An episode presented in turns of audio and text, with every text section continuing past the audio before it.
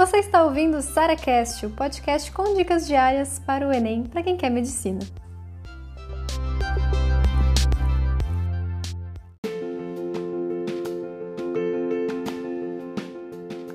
Como corrigir as questões de linguagens e humanas? Porque às vezes, assim, humanas até tem mais conteúdo, né? Mas linguagens parece um negócio que é subjetivo, de interpretação errado. Gente, entendam uma coisa. Interpretação no Enem e em qualquer prova de vestibular não é o que você acha, tá? É o que eles querem. É sempre isso, não é o que você acha, é o que eles querem que você pense, que você marque. Então, de certa forma, a gente tem que converter algo que é subjetivo em algo objetivo. E esse é o grande desafio da correção de questões de interpretação, no geral. Vou colocar a linguagem humanas dessa parte de interpretação no mesmo bloco, beleza? Como é que a gente faz então? Eu gosto muito de corrigir essas alternativas, primeiro, pensando em todas elas que eu consigo excluir, porque algumas alternativas a gente consegue excluir. A gente fala, não, não é sobre isso. Não, não tem nada a ver isso aqui. E aí sempre sobram duas, ou às vezes três alternativas que estão muito bonitas, que estão. Cara, parece que as três estão certas. Não sei se você passa por isso também, mas com certeza a maior parte de questões de linguagens a gente acaba passando por isso, né? Que questões que a gente fica em dúvida entre alternativas. Bom, digamos que eu errei essa questão, certo? Errei a questão, eu vou olhar no gabarito, eu vou ver, ah, beleza, então eu marquei A, mas na verdade era B. Como é que a gente vai corrigir isso?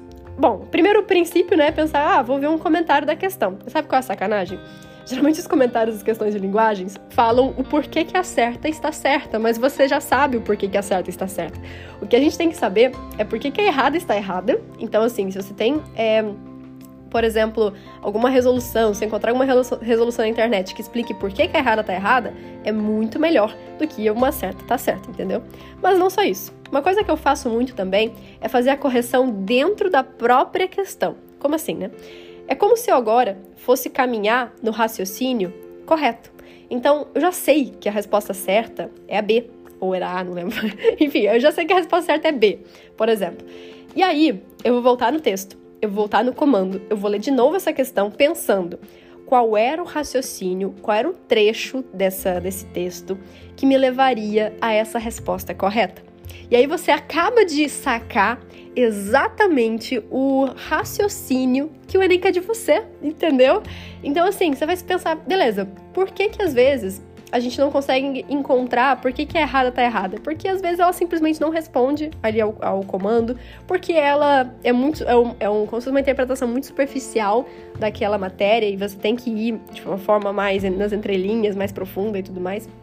Então perceba que na verdade o que acontece é que você tem que criar esse raciocínio Enem. E eu juro, gente, por mais que as questões sejam diferentes, esse raciocínio Enem, ele é o mesmo certo? Todas as provas, todas as questões, o que eles querem que você pense, o que, que você, o caminho que eles querem que você percorra até a resposta certa, geralmente tem um padrão. E é assim que você aprende esse padrão. Você vai percorrer em cada questão que você errar o caminho correto, o caminho que eles gostariam que você tivesse percorrido.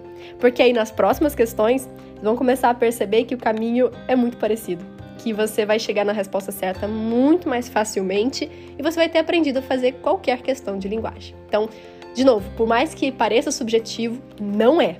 É uma prova extremamente objetiva e é isso que a gente tem que fazer.